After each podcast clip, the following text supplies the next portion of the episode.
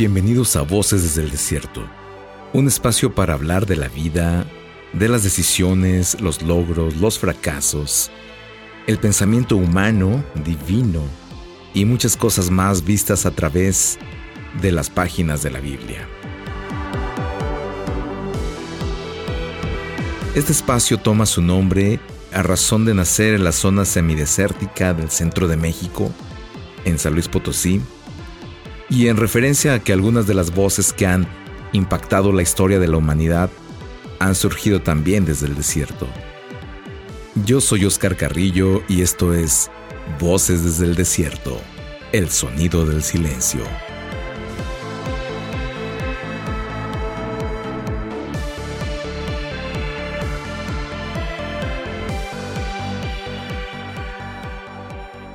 Grandes líderes y personajes de la historia han tenido algo en común. Y esto es que aparte de su ambición o su gran capacidad o su fuerte personalidad, han sido curiosamente de baja estatura o de una estatura no muy alta. Eh, desde Atila, el líder de los unos, pasando por Napoleón, Mussolini o el mismísimo Benito Juárez en México, han sido personas de baja estatura en general.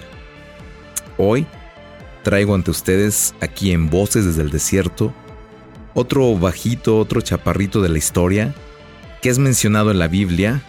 Sí, hablaremos hoy de saqueo.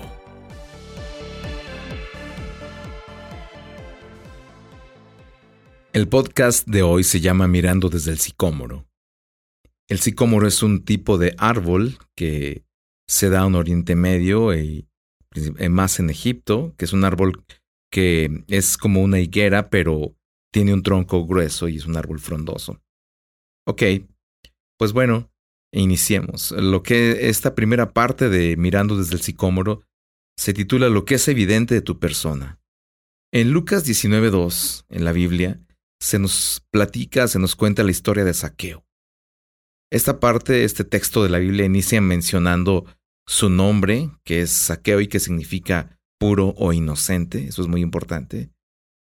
Nos dice después su, su trabajo, su profesión.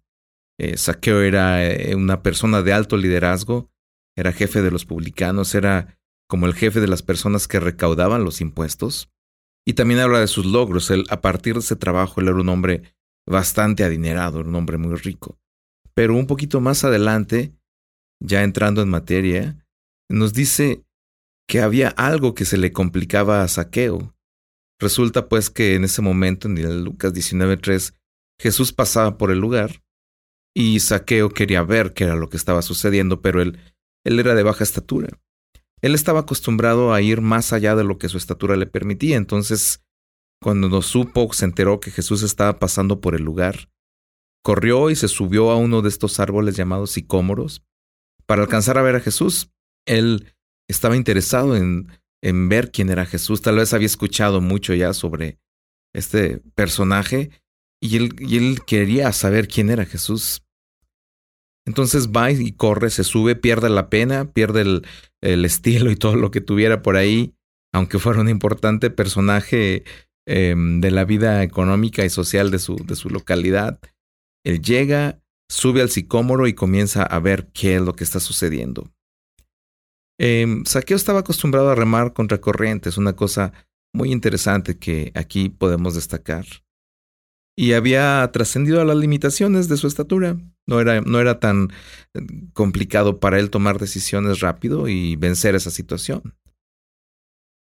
Ok, en esta parte inicial hemos hablado sobre las cosas que que se nos son evidentes a nosotros, las cosas que, que son muy evidentes para nosotros mismos. Pero en esta siguiente parte quiero contarte o quiero platicarte de cosas que Dios sabe de nosotros.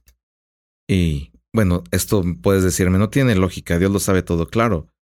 Obviamente, claro que Dios sabe todo sobre nosotros, pero de repente a nosotros como que se nos olvida un poco que hay ciertas cosas que Dios tiene muy en cuenta sobre nosotros. Y una de esas cosas es, Dios sabe en dónde estamos. Él sabe en qué lugar nos encontramos. Aquí en Lucas 19:5 Jesús dirige la mirada al lugar en donde se encuentra con la mirada de saqueo. No es casualidad, saqueo de repente sube a un sicómoro para ver pasar a Jesús y la mirada de Jesús se cruza en aquel momento. Recordemos que saqueo estaba ahí porque él había aprendido a lidiar con algunas de sus limitaciones. Pero de pronto e inesperadamente, mientras él intentaba ver a lo lejos al maestro, la mirada del maestro se cruza con la de él. Y no solo eso, sino también lo llama por su nombre. Otra de las cosas importantes que y que a veces no recordamos nosotros es eh, que Dios conoce también el significado de nuestro nombre. Y a veces nosotros lo olvidamos por completo. No sé, bueno, saqueo. El nombre de saqueo es importante porque su nombre significaba inocente o puro, pero por la profesión que él desarrollaba y por el ambiente en donde él se había desenvuelto, pues ya no quedaba mucho de esa pureza. Y, a lo mejor era solamente eso, un, un, nombre para él. Pero aquí sucede algo, un momento, un momento místico importante. Jesús menciona el nombre de Saqueo y lo, llama por su nombre. Lo ve en el sicómoro, lo ve en el árbol y le llama por su nombre.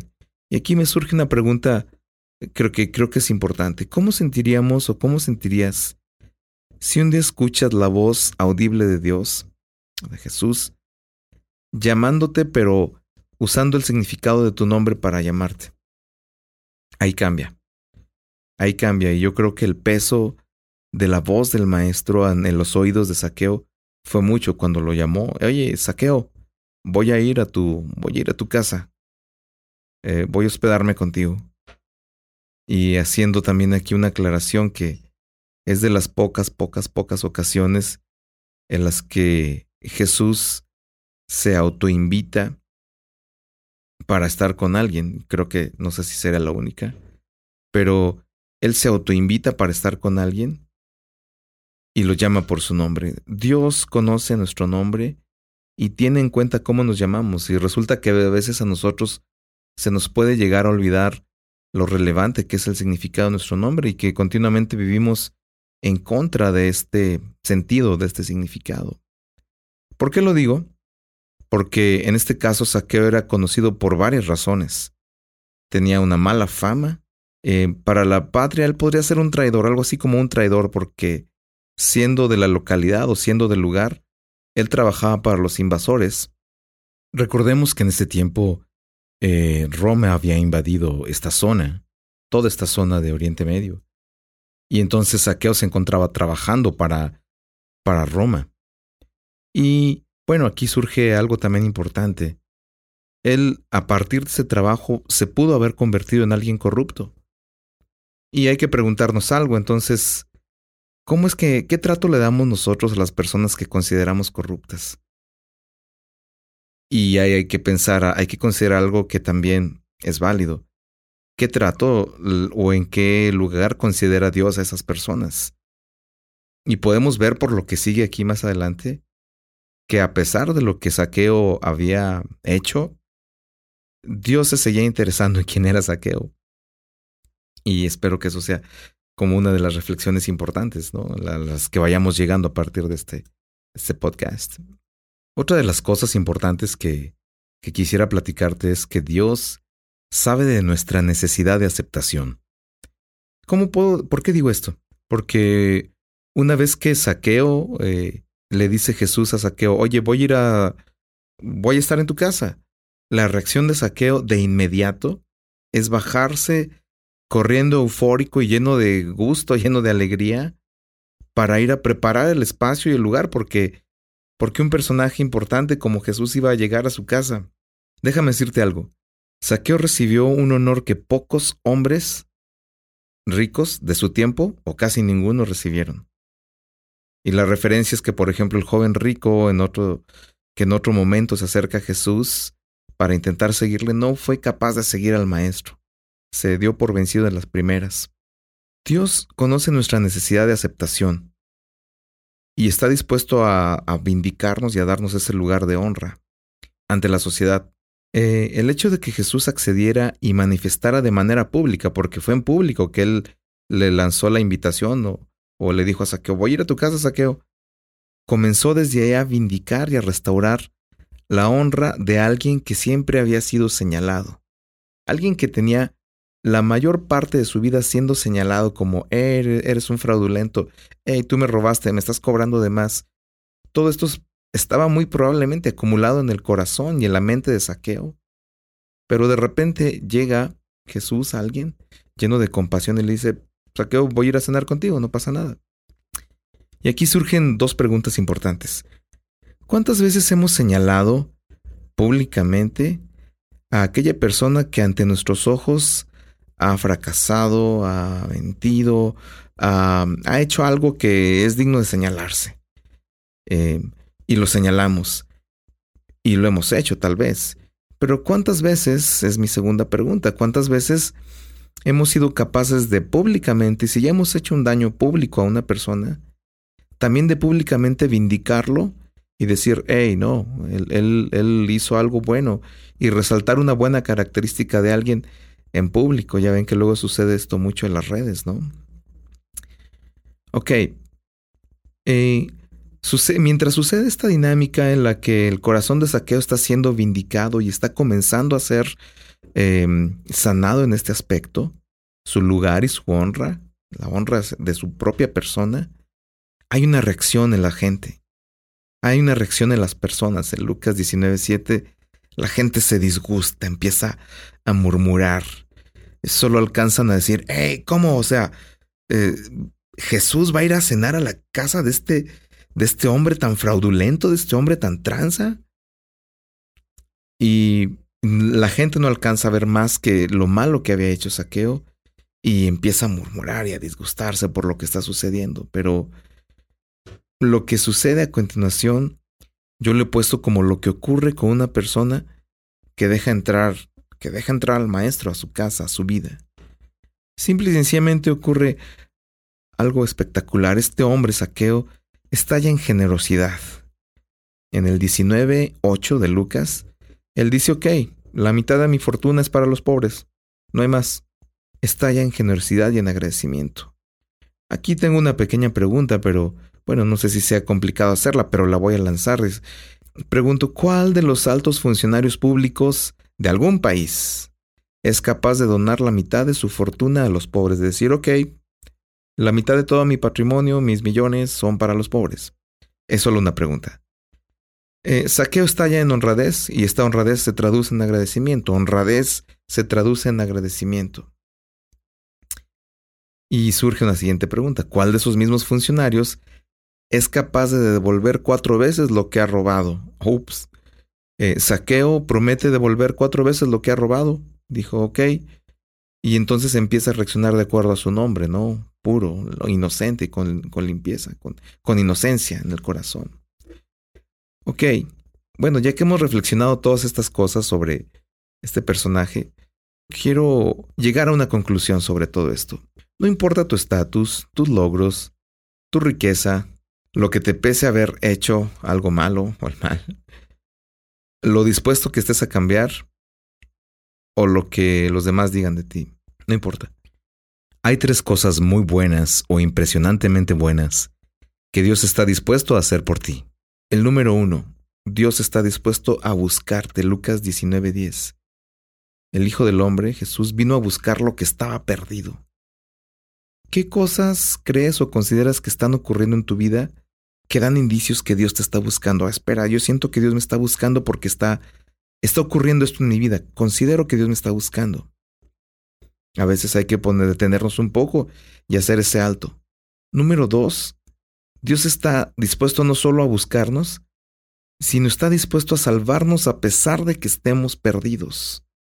Viene a mi mente aquel momento o aquellos momentos en donde estás jugando el, el clásico partidito, la cascarita, y vas perdiendo 8-2, pero no dejas de jugar hasta que no se acabe el tiempo, o guarda la esperanza de que tu equipo note más goles, porque estás defendiendo tu honor, básicamente. Y no dejas de jugar porque estás defendiendo tu honor, aunque veas que el partido está realmente ya perdido. Si lo vas a perder, bueno, lo vas a perder con dignidad. Es un ejemplo muy, si quieres, muy sencillo, pero el Hijo del Hombre, Jesús, vino a rescatar lo que estaba perdido. A nosotros que estábamos perdidos, dijo, ok, alguien tiene que hacer algo. Él tomó la delantera y vino a rescatarnos. Y una tercera cosa maravillosa que sucede aquí es que cuando ya está Saqueo, Jesús y Saqueo están en aquel lugar, en el espacio, en casa de Saqueo, Jesús le dice, ok, tienen aquí ante ustedes a un hijo de Abraham. Así, sin más, lo menciona con este título y, y ya casi para ir terminando aquí este podcast, el hecho de que Jesús le haya, haya mencionado a Saqueo como hijo de Abraham, le está restituyendo su lugar de honra y de justicia. En Santiago 2.3 si, se está haciendo la referencia a alguien que es hijo de Abraham, se está hablando de alguien que tiene convicciones firmes como Abraham. Se está hablando de alguien que es justo y se está hablando de alguien que ha sido considerado como amigo de Dios. Esas tres consideraciones tan valiosas, Jesús se las estaba diciendo a Saqueo en ese momento.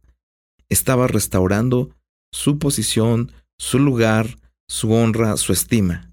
Ok, yo te voy a em, pedir que consideres y pienses que el hecho de que estés escuchando este podcast puede ser un indicio de que Dios te está buscando.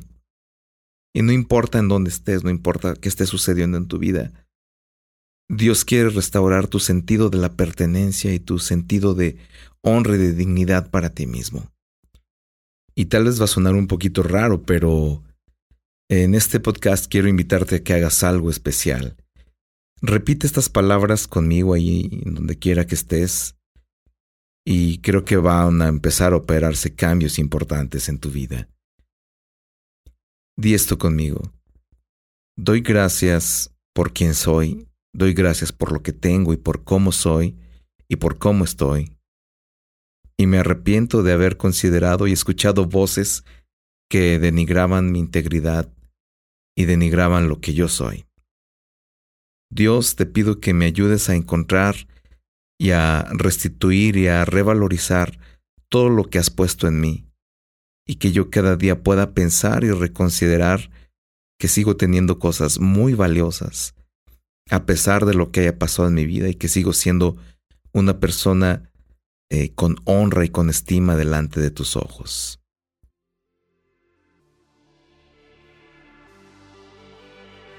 Si tú has repetido estas palabras con este podcast conmigo, pues bueno, yo creo que van a empezar a ocurrir cosas diferentes en tu corazón y en tu mente. Creo que así va a suceder. Y pues bueno, no me queda otra cosa más que invitarte para que sigas por aquí escuchándome. Mi nombre es Oscar Carrillo y acabas de escuchar aquí en Voces desde el Desierto, mirando desde el Sicomoro. Nos escuchamos muy pronto. Gracias.